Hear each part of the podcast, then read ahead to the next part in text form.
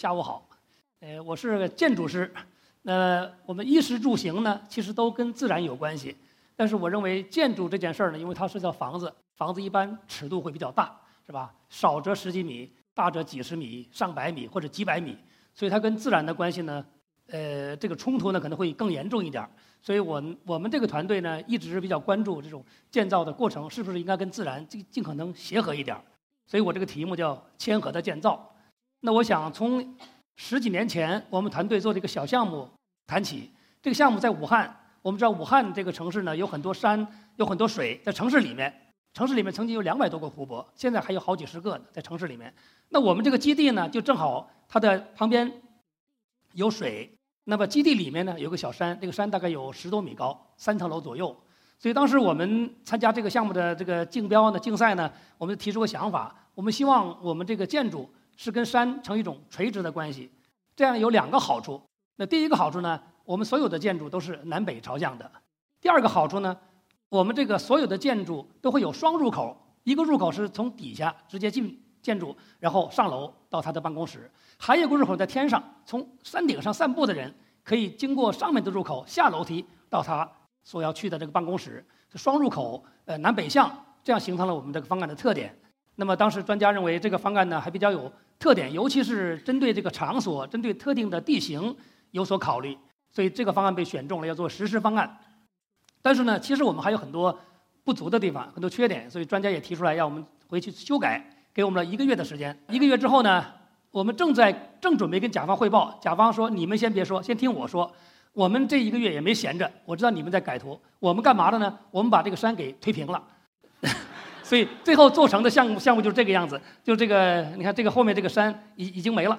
那么，是这个现象，其实在中国现在特别普特别普及，因为中国这改革开放三十年，城市化进程非常非常快，大家认为我们可以干一切事情。尤其是工业革命之后，到了最近这些年，我们的生产力太强大了，所以我们已经忘乎所以了。这个是深圳的一个案例，深圳东部华侨城为了做这个城市，就整个把山给推平了。那么在上面盖了一个城市，我说这件事儿在古代叫天打五雷轰，谁也不敢干的。谁有那么强的命，他敢在山顶上盖个房子，在那儿住着呢，是吧？但是现在我们就居然大量的干这样的事情，这非常可怕。那么其实人人是认为是人定能人定胜天的，可狗不认为，其他动物都不认为。那么你看这个狗在这个台阶上，它就知道它下去下肢得蜷起来，因为它没办法把这个台阶给去掉。可是我们人觉得那个山不好，我们就给它铲掉了。我说就其实。这是一种非常不合适的自然观。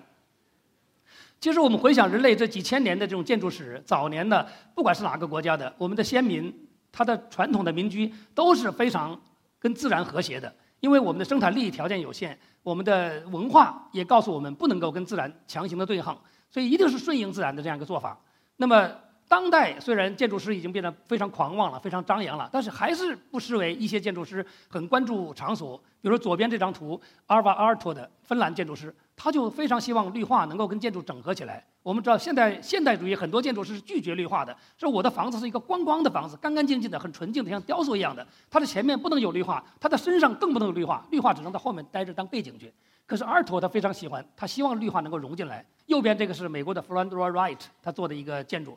那么在大沙漠里面，他就希望他这个建筑用当地的材料，跟当地的仙人掌、当地的植物，跟那个水平线条完全和谐起来。所以现代主义建筑师也是有这样的意识的。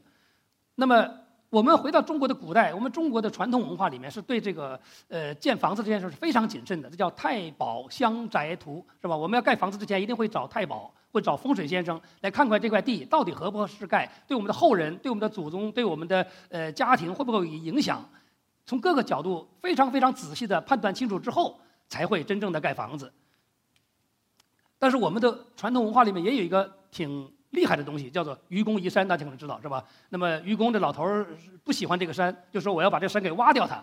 然后人家说智叟就说你干嘛要挖掉呢？你不喜欢你就搬走了就好了。他说不行，我一定要挖。智叟说你挖不了的。他说我还有儿子呢，儿子还有孙子呢，祖祖孙孙挖山不止，一定要把山挖掉。我觉得这件事儿。在在我们文化里面会有两种极端，一种是太保相地，特别谨慎的对待环境；一种是非常疯狂的，是要要破坏环境，是吧？那么这种愚公移山精神就在愚公要移走的那个太行山、王屋山旁边发生了。我们做了黄河小浪底，那么我们知道这个黄河后来其实做了水库之后有很多很多的问题。那么后来呢，长江上又做了葛洲坝，长江三峡大坝，我们人定胜天的这个狂妄精神越来越强势了。那么有一个非常巧的机会，在十多年前，我们被邀请参加一个竞赛，就在愚公要移走的那个山上盖一个博物馆，叫地质博物馆。那么我们在想，我们还是要发扬愚公精神嘛？愚公已经移了几千年还没移走呢，祖祖辈辈还在移呢，是吧？我们是不是不走这条路？那么另外一个呢，就是因为是个世界地质公园博物馆，它的主体是地质。所以我们跟地质专家作为布展的专家做了很多交流。那么地质专家告诉我们很多故事，一下子让我们建筑师觉得非常相信建筑。因为我们在大学里面学呃中外建筑史，上下五千年倒背如流，我们觉得我对人我们对人类文明史、对生活居住的这种方式非常了解了。可是地质学家告诉你，这块石头有十几亿年了，那个有二十几亿年了，那一下子就发现这个时空，那几千年这件事儿，他说百万年我们不提了，太短了。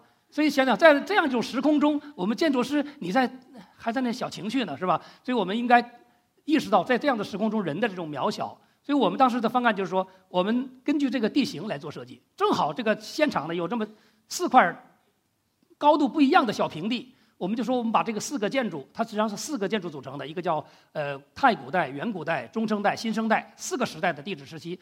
那我们就做成四个分离的房子，每个房子放到一个小平台上去，这样我们的建筑就跟这个环境高度协和了。我们不用把推土机直接拉到现场来拼命的去挖土。那么现场有棵大树，我们觉得特别漂亮。这棵树估计好几十年了，我想至少有五六十年、六七十年了。所以我们说千万不要动这棵树，因为我们中我们现在盖房子经常这样：第一件事儿把地推平了它；第二把所有的树什么全拿走，变成一个非常好的平地，好画最新最美的图画。那我们想能不能把这树留着，别动它？所以这个房子最后盖好的时候呢，树就变成前景了。那么里面还有一些小树，我们都留下来，只要可能尽可能留下这棵树，那些树。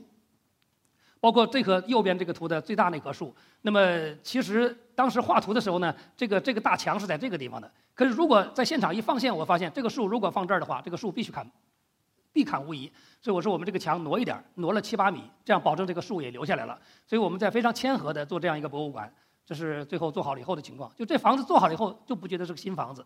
那么因为前面有个大树，因为用的都是当地的这个材料，太行山、王屋山里面的。绿偏绿和偏红的石材，所以它就是一个一个在盖好了呢，不太新，但是过了十几年、二十年，它也不太旧的这样一个房子，而且没有做太多的平整场地的事情，希望它就是轻轻地放在这个场地之中了。那这是第二个案例呢，就是在黄河边儿，那么我们被要求设立一个黄河黄土地质博物馆。那在现场我们住了一个星期，我带着我的团队，我们在想做个什么样的房子，选择哪个地方合适，始终找不到一个。参照物就像下棋一样的，那第一个子儿怎么下有点难。那么这个地方有个小的这个山梁，山梁里有很多窑洞。这个窑洞呢是当年的旧窑洞，现在已经改成餐馆。那后来我突然就想到了，我们能不能把这个窑洞就利用起来呢？黄土博物馆，这窑洞就在黄土里面呢。这个博物馆呢，现在呢里面就是作为厨房或者餐厅，生意也非常清淡的。那我就提出个想法，就是我们干脆做个三明治，把这个窑洞放在中间儿。左边、右边各做一个新房子，把它夹起来，一个三明治做好了以后，这个新旧建筑窑洞都接上去了。我们就提这么个想法。那正好呢，这个黄河在北边，就是在在这个方向黄河。那么我们这个北边这个建筑，我们知道阳光在南半球的话，太阳是从南边出来的，所以北边是个阴沉脸，它永远不会有阳光的。所以这个立面你花多少时间是没用的。所以干脆我们就说就是覆土吧。所以这个北边这个建筑呢，基本上就是一堆土，就没有什么立面的，就是入口这个地方做了点立面，大部分就是一个覆土。这覆土的下面是一个大空间。所以我们就是利用了这个老的窑洞，来结合起来了。那么这就是北入口，那做好了以后的情况。正好在入口前面有个小树林儿。那么我们通常做建筑呢，会在在建筑前面做一个非常。呃，有形式感的广场，方的、圆的、椭圆的，是吧？希望中轴对称，等等等等。我们想，为什么要砍这个树呢？就留下来算了，一个自然的小树林儿。难道人进房子非要通过一个广场吗？通过个树林子不也挺好的吗？所以我们就留下这个树林子了。那正好这个朝北，那么北边是没有阳光的，可是北边的树会接受南面的阳光，阳光的照射之后反射到这个房子上去，会形成一些亮点。那这是博物馆里面，这是黄土这一部分，黄土厅上面就是大空间覆盖，上面都是绿化的。那这是原来的窑洞，我们把它利用起来了。好，那这个呃故事呢，发生在湖北的十堰一个非常神奇的地方。呃，当年就是有一个从河南西下来的卡车司机，到湖的到湖北来运橘子，拖到河南去卖。结果下大雨的时候呢，汽车轮子掉到泥泞的坑里去了，出不来了。就找到当地的农民说，能不能帮帮忙，把这车给我弄出来？当地农民说，我们这有很多这种圆石头，你随便用吧。然后他就把这个圆石头垫在车轮子下面，车一下就出来了。但是西峡那个呢，曾经出过恐龙蛋的司机认识，他说这是恐龙蛋，呃，于是就说这橘子我们不要了，是我们脱蛋吧。呃，农民说这个东西啊，当然也不知道是蛋。农民就说我们这是砌猪圈呢，什么这这盖房子角啊，都是乱七八糟的烂石头，你要的都拿走好了。然后哗就一车就全拖走了，这下就都知道了，原来这个地方有这么多蛋。所以我也非常好奇，在这样一个地方，在七千万年前，怎么就恐龙跑这儿来下蛋来了？当时凭什么？呃，想不清楚。但是确实发现了很多蛋。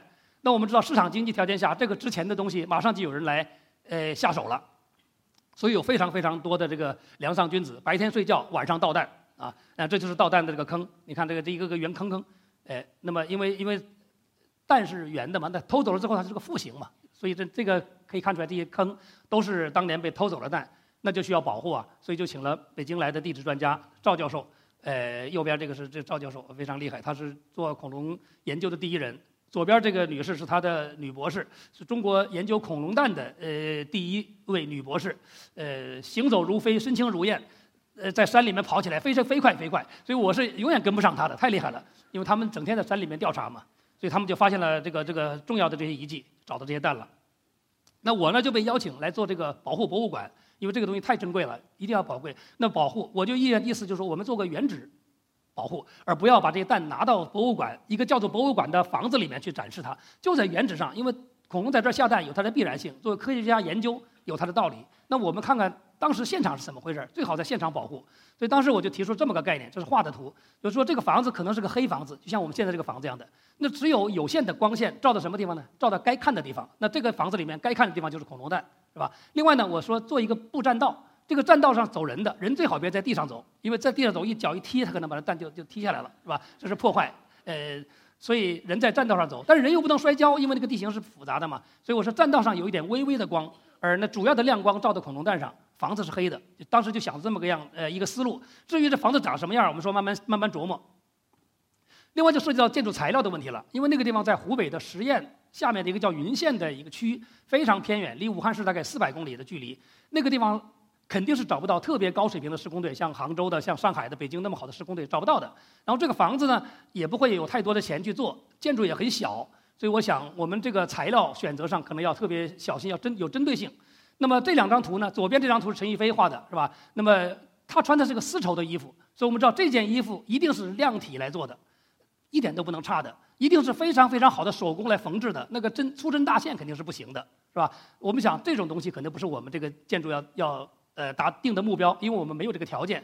而右边这个衣服呢，就大麻袋加上什么羊皮，是吧？那房子那个衣服长一点短一点，左边右边不对称，男的女的互换，其实没事儿的，谁也看不出来。是吧？所以我想，这个可能是我们一个概念。我们的房子就做这个粗活那么湖北是产竹子的，这个竹跳板呢，是我们在建筑业常用的一个东西，就人工人踩在跳板上施工嘛。随着这个施工面的增加，跳板不断的抬起来。这个跳板特别便宜，就是很多竹片用钢丝一穿起来就完了。呃，九块多钱一片所以我想，我们能不能创新一下？我们不用传统的模板，传统的模板混凝土模板。钢模板、不锈钢的，或者是木的，或者非常光滑的，它要那个很光滑的表皮。其实做好了之后呢，你还得去粉刷，还得去贴面。那我想，我们就用这个粗活直接试试看行不行？结果当时一试就试成功了，就是就是用混凝土的这个跳，用跳板做模板，浇混凝土，浇好了之后把模板一拆下来，它就出现了像灯芯绒一样的这种表皮。我们觉得挺好的呀。那最后建筑就用这样的表皮了，非常非常的便宜，而且呢非常非常有特点。我觉得我形容它就是就是一个刚出生。的老头儿生下来不是婴儿，他一一房子一一做好就是那么老啊，呃，然后你再过几十年，他还是那么老，他他没有时间的变化，因为恐龙，你想想七千万年的事情，我们这种短暂的时时时空还说啥呀？所以就形成这么一个机理。另外，我们从传统民居里面可以找到非常非常多的启发，比如说南方的民居，呃，有很多双层瓦的概念，就是第二层瓦呢是被太阳辐射的，那晒热了以后呢，热量按说会传递，但是呢，两层瓦之间是有空气层的。空气呢受热以后膨胀，它往上走，所以在两层瓦之间的空间里面的空气受热之后，它会往上走，带走了热量，这样热量就不会传到下面这层瓦上去了，所以房子里面会比较凉快。我们大家都有体会，夏天到传统的民居里面去，相对会比普通的房子要凉快一点，就是因为它一个是空间很高，一个是双层瓦，它保质保证热量不下去。我就想，我们这个东西也可以学一学啊，所以我们就说，能不能在我的博物馆的上面再做第二层瓦，那么中间留个空气层。那么这个附近有很多小村儿，其实都已经不行了。这个传统的土房子啊，大概呃三四十年、四五十年就肯定不行了。你看这已经棍儿支着了，房子要倒了，所以这房子都要拆的。那么我就跟我的甲方说，我说能不能请你把这些旧瓦都给我留下来？我很喜欢这个旧瓦，希望这个旧瓦用到我们的新博物馆的房顶上去，然后让它有一个不同时代的这个穿插，有七千万年前那样的恐龙蛋，有好几年前地质学家发现的这些东西，然后有现在我们正在做的建筑，还有五六十年前的瓦，这让让一个时空的东西能够放到一起去。所以这个最后它就用上去了，就这些瓦都用到博物馆上去了。我认为用的还还挺好的。那么最后我们做了些测试，也确实达到了要求。还有一个问题就是尺度问题，就是在这个地方呢，大概有七十多米长，有十五米的高差。那在这样这样大的一个尺度上，如果做一个大房子、一个大盒方盒子的话，放在这个地方会非常非常不协调的。所以我想，我们能不能把它打碎成好多块儿，每块儿跟着地形歪歪扭扭的走，它们彼此之间会形成一些不规则的缝隙。那这样的话，可能变成体量从大变小，化整为零，可能会环境会更协调一点儿。那这张图呢，就是说这么一个示意图。那么最后呢，就形成了下面是有一堆蛋，然后空中有一堆桥，然后有一个建筑的壳，然后有很多光，那些光呢就照到蛋的地方去了，大概就形成这么一个概念。这房子就基本上做好就这样的。那这张图呢，右边这张图呢，就是看到这些三角形的这些空间，它就是一个一个正好是这个形体转折的地方。形体转折地方，那这些地方呢？呃，我们就提出了一种构造，叫做透风阻光的构造。因为我们开始的概念是希望这个房子是黑的，那要黑的话就不能让光线进来。可是有窗户的话，光线一定会进来。我们就说我们做两层百叶，彼此成九十度，因为光线是不会拐弯的，所以光线照到这个百叶上，它会反射掉，它进不来了。但是风是会拐弯的，如果有风压在一个墙上开洞，内外如果有风压的话，那压力一定会让它。拐着弯进来的，所以这个百叶是挡得住光的，挡不住挡不住风的，所以里面窗户一打开就有风压了，所以这个构造正好就可以放到这个体块转折的地方去。这就盖好了以后的情况，就这么一个七十多米长、十五米高差的环境中，一堆变形的东西，好像地震之后有点沧桑的这样一个感觉，表面也特别粗。那么这是里面情况，就完全实现了当时的想法，就是有一点光照到该看的恐龙蛋上去，还有一点点微弱的光，让大家走路时候不要摔跤了。其他地方全是黑的，那最后呢，我们也做了个统计，就是在室外的温度大概从呃二十二度左右到二十九度三到到三十九度左右的这样温差变化的时候，室内的温度特别平稳，就是二十五六度。所以我们这个房子完全没用空调，没有用任何设备，可以说是零能耗的，因为连电都不需要的，它就是自然光照进来的嘛。那么右边这个呢就是照度，呃，那个比较高的这个呢是呃恐龙蛋所在的地区，大概有四百多勒克斯，这是一个。观展览比较舒服的一个一个照度，中间那个大概有二十几勒克斯，那就是一个走道上的不要摔跤的一个一个亮度。呃，旁边那个就是其他所有地方，大概只有零点几勒克斯，几乎全黑的，所以它的指标上也达到了要求了。所以这个建筑就是几乎没有能源就可以实现了它一个一个温度的舒适和视觉的舒适。那么这个房子做好之后呢，地质学家又来了，说在旁边啊有很大一片，那估计有很多很多的蛋在地下。他这回呢，咱们换一种玩法。那么上一种呢，是我们先挖了蛋。然后测好了蛋的尺寸以后，你根据这个尺寸来给我做的博物馆。下回换个玩法，我告诉你就这一圈里面肯定有蛋，你给我盖个房子。盖好了之后，我再来挖。就这样呢，就不容易被偷走，因为第一期已经不知道被人偷多少蛋偷走了，因为没法保护嘛，所以先得把它保护起来。但是这就我就很为难了，因为盖房子这件事儿我是要做基础的，因为第一期的房子比较小，大概就十米左右，我可以做个十米跨度的。第二期那个尺寸最大的地方有五十米。我说五十米一个柱子都不下去，那可能比较麻烦。但是要下柱子，我怎么知道地下有啥呢？地质学家说下面肯定有蛋，但是他不说在哪儿，因为他也不知道在哪儿。但他说肯定有，所以那我就说，那我们就只能做个大跨度的建筑了。那么这个跨度的变化和高度变化成正比嘛？所以这个房子有特别高的地方，有特别低的地方。高的地方就是跨度大的地方，矮的地方就是跨度小的地方。所以它自然做好了以后，所以大家说，哎，像个龙，像个剑龙。其实开始真不是这么想的，是这个一个问题。导致了这样一个形式，这个形式最后长得像什么？然后顺势又给它做了点林什么的和遮阳做出来的，哎，那么，哎，其实还有一个特别大的疑惑，就作为建筑师，我们建筑师盖房子，如果盖的成功，如果能获奖的话，是我们一个自豪。但是花的是人家的钱呐，嗯，这件事儿其实是挺可怕的一件事情，就建筑师要有责任感。这个花了不少，好几千万就花进去了。我就说，如果我房子做好了，你最后挖不出蛋来怎么办？因为你说下面有，你也不能告诉我哪里有。所以我想，未必真的有。但是后来发现，这个地质学家真是太神奇了，居然真的有。做好了以后，发现了很多蛋，到现在为止已经发现了三千枚恐龙蛋。而且还在挖掘中。我们目前在就是发现了三千枚，然后我们就在已经确定的地方给它做步道、做油道、做灯光的布置。那有些地方还在挖掘，所以我估计还这个数量是是不定的，有非常多的蛋。你看，这是一片一片的蛋，一片就是上百个在一起。所以这个我这个地质学家太神奇了，他怎么能够看得透地下的东西？啊，那么最后一个案例呢，就是在湖北的恩施，恩施有个大峡谷。它可以美跟美国大峡谷是可以有的一比的。美国大峡谷大家知道是一个非常雄浑有力的、尺度非常大的，是吧？刚阳的东西。那么湖北恩施大峡谷呢，经常是云里雾里的、很阴柔的东西。因为湖北这个鄂西这边整天是云张雾罩的，所以在这个地方呢是一个漂亮的风景区，目前已经是五 A 级景区了。那么有非常非常漂亮的景点，所以游客也特别多。所以每到节假日的时候，呃，游客如织。所以我都特别担心这种栈道会不会因为荷载过重而翻下去了？这一翻下去可不得了。啊，那么但是游客是很多，接待设施严重不足，所以我就被要求说，在这个附近能不能给他们做一个接待设施？总共大概需要八万平方米一个度假小镇，那么分期来做。这件事儿呢，实际上涉及到一个在山地里面。如何去做建筑的这么一个问题了？其实我们不管全世界任何地方，只要是跟山有关的地方，你会发现所有的聚落的空间都是在山脚下。这张照片是我在瑞士拍的，就是呃，他会把相对平整的土地来做农业，因为农业是周而复始，每年要做的事情，非常麻烦，它要靠近水源。而住盖房子这件事儿呢，可能几十年、上百年甚至几百年才干一次的事情，它不会是每年重复的，所以哪怕麻烦一点儿。他宁可麻烦他这么一次，管几十年。而种地这件事儿，如果麻烦的话，就麻烦了，是吧？所以，呃，我们在云南，我们在贵州，会经常发现很复杂的梯田，因为它实在没有一块平地了，所以只有在山地里面做梯田了，是吧？房子当然更是在坡上做了。但是稍微有平地的地方，一定平地是给农业的，而居住呢是在山脚下。呃，这张图呢是在湖北的这个恩施，呃，彭家寨是一个国保单位，也是。一个小村儿，四十几户人家，很谦和的在山脚下停留着，而靠近水源的这些相对平整土地，全是给农业的。所以我想，我们这个项目一定是要找一块不能做农业的地方，或者不方便做农业的地方来建房子。我们把好的地方还是给留给农业。所以这个图上呢，就是可以看出来，这个相对平缓的这个坡儿，都是做农业的。那么打了点线，呃，这个斜线这个地方呢，那是一个不太好用的地，大概有三十度左右的坡度。这种坡度你要做农业，只能做梯田。呃，那做梯田又是很麻烦的事儿，所以我说我们盖房子盖在这个地方，选址选择比较偏一点的地方。那么从农村的这个住宅，尤其是山地住宅里面，我们可以学到非常非常多的东西。就是为什么他们的房子不像城市里面房子是横平竖直的呢？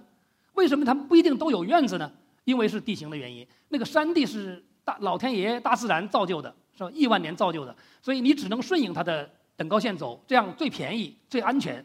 所以这些东西先告诉我们，我们现在虽然做的是现代的建筑，用当代的材料、当代的技术，但是这个基本的逻辑，我们不不跟自然抗衡还是一样的。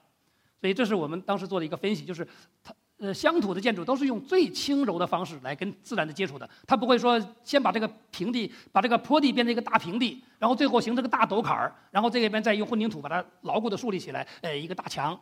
因为那个地方容易产生泥石流啊、塌方啊。如果顺应地势的话，因为这种地势经过亿万年的演化以后相对稳定了，那你知道轻轻的接触它会比较好一点儿。所以我们研究传统民居的跟接地的方式都是非常非常轻的，少挖一点点，少垫一点点，或者根本就不动，就是几个柱子插下去就完了。所谓的吊脚楼是吧？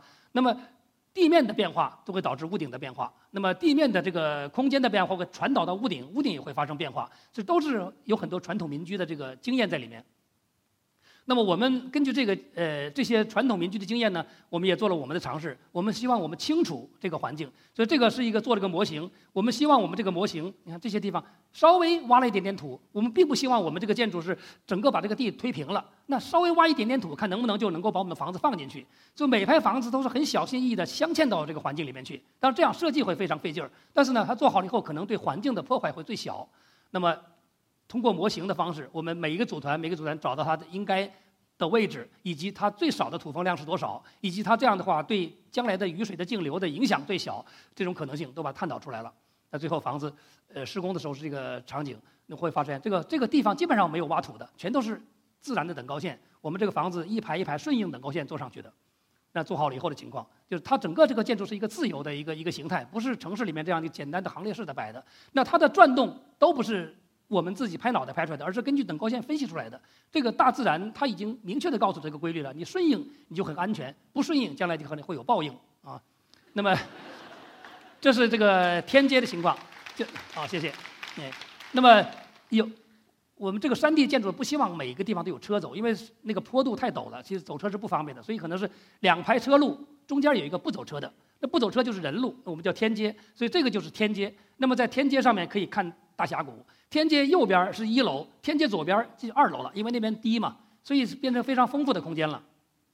那么有些两条街之间的联系通道，也是一个很好的景观通道。那么在这个地方一回头就可以看到漂亮的景观，所以我们在景观特别好的地方都做了一些停留的平台。那么这是也是天街里面情况，我们用了一些竹子，就是变形的竹子，因为传统的竹子它里面有糖分、有蛋白，所以会生虫的，生虫是很麻烦的事儿。所以这个组合的竹呢，就是用高温的水把蛋白和这个糖分把它弄掉以后，剩下的纤维再用胶和高压把它压出来。这样的竹子非常耐久，能够有几十年，日晒雨淋都没问题的。而它竹子是可生长的材料啊，它是可降解的材料啊，所以是非常好的生态材料。所以我们尽量用当地的这个竹、当地的石来。做这个建筑，另外在山里面做建筑的时候，挡土墙是特别重要事情，因为防止塌方嘛，所以一定会用石头来做，或者用混凝土来做重力挡土墙。所以重力挡土墙就是它本身很重，那个土推不动它。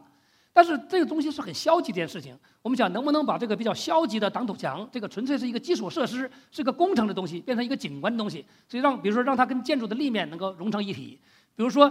如果台阶比较大的情况下，多做几个重力挡土墙，每个墙之间让它走上绿化，那不是线性的绿化了吗？所以这样的原来一些冷冰冰的基础设施、冷冰冰的工程设施，就变成了很好的这样一个景观的要素了。另外，在恩施这个地方，土家族呃自治区啊，非常潇洒、非常浪漫、非常奔放。我们通常呃哥们儿姐们儿一起呃到餐馆去，就是要花两个钱，一个叫吃饭的钱，吃吃饭吃菜的钱，还有一个叫喝酒的钱。他们还得有一份摔摔碗的钱，他们这个酒喝完了是要把碗摔掉的，说不能是那个杯子不能留下来，特别豪放。其实这有点浪费资源啊，但是呢，这是人家土家族的传统传下来的东西，特别豪放，是一种民族的文化，所以我们也很尊重。所以通常我们几个朋友五六个人一一起喝顿酒的话，要买两筐子碗，这个碗呢大概一块钱一个，每一碗喝完以后，大家全摔在地上去。所以每次到餐馆打烊的时候，满地都是这样的碗渣子。所以我们我去了几次，我就说我们能不能把这东西循环利用起来？那么其实这也是资源呢，是吧？那么怎么用呢？我们做建筑的太需要材料了，什么都可以做材料，这个当然也可以做材料了。所以我们就把它变成景观的要素了。因为我们这个项目有八万平方米，好，谢谢。因为我们这个项目有八万平方米，那么第一期刚做了两万平方米，所以还会持续的需要的，所以我们就变成了这么一个联盟。到餐馆里面把那个材料都给我们送过来，因为他将来这个垃圾是个很困难的事情。现在有人要他的垃圾，多好啊！这不是循环了吗？这建好了以后的情况，所以基基本上都是顺应等高线、依山就势做的房子。那么为了实现好的景观，我们非常仔细的研究了所有的空间关系，希望所有的房间都能看到大峡谷。比如这是一个比较好的一个套房，那这个套房外面有个大客厅，站在大客厅上直接可以看到非常漂亮的大峡谷的景色。那么在其他地方，西餐厅、中餐厅、茶室以及卧室里面，基本上都是打开窗就是大峡谷。所以我们希望我们的景色最大化。这个风景区里面开发呢，现在中国已经非常热了，是吧？那么其实风景区开发就是本质上就是把风景资源、把景观资源变成资本的一个过程，是吧？呃，你投了钱，然后你在里面赚钱。但这个过程呢，我认为不应该伤害原住民。我们中国很多很多风景区，第一件事情，先把当地人赶出去，说给你一笔钱，你给我滚蛋。然后我们把它圈起来卖门票，然后我们来把景观资源变成我们的钞票。我觉得这个是不太合适的。我们应该考虑当地原住民的利益，因为大家资源是共享的，景观资源，尤其是原住民，他祖祖辈辈在这生活，你凭什么说你有钱就把人赶走了呢？所以这里面呢，和南京的梅帅演员团队做了个合作创意，他们编了一台大戏，就是根据大峡谷，根据土家族的民间故事。呃，编了这台戏。那我们作为建筑师呢，我们就来给他做这样一个背景。所以这个里面的演员大概有两百多个，其实只有十几个是专业艺术学校的学生来兼职的。然后两将近两百个演员都是群众演员，就当地的农民。他们下工了之后，晚上下午下工了之后，呃，吃完饭，呃，换身衣服就上台去跳舞去了。因为这种群舞、群魔乱舞其实无所谓的，是吧？没有什么舞姿，也没什么歌喉，反正就使劲跳就是了。这光影会让你氛围很好的。所以他们每天晚上会有收入，所以这应该说一一个对风景区的一种贡献。另外呢，就是在这个场所上，我们就希望这个演出的背景就是大峡谷。另外，这观众席呢，这个大概有四千个座位的观众席，我们就说希望尽量用当地的这个地形来利用地形，因为这件事儿在两千多年前、三千年前，希腊人就做过了。希腊的剧场在三千年前就顺应地形的。你会发现，最后一排走上去到山顶了，第一排走下去是山脚下，他就利用那个山坡了。所以当时这是我在最早时候拍的照片，在选址的时候，我们和这个梅帅园团队选址时候拍的照片。后面就是大峡谷，正好找到几个梯田的地方。我们说这块地方特别好，就利用这个依山就势，这样我们土方量最小，我们最轻轻的、最谦和的来接触这个自然，来建出这样一个东西来。好了，最后我总结一下，就是我觉得人类其实挺渺小的，人类的寿命其实挺短暂的。跟这个大自然这样一个时空格局中来想的话，那么所以我们应该非常谦和的、非常轻轻的接触自然，非常谦和的来建造，不要那么狂妄。好，谢谢大家，谢谢。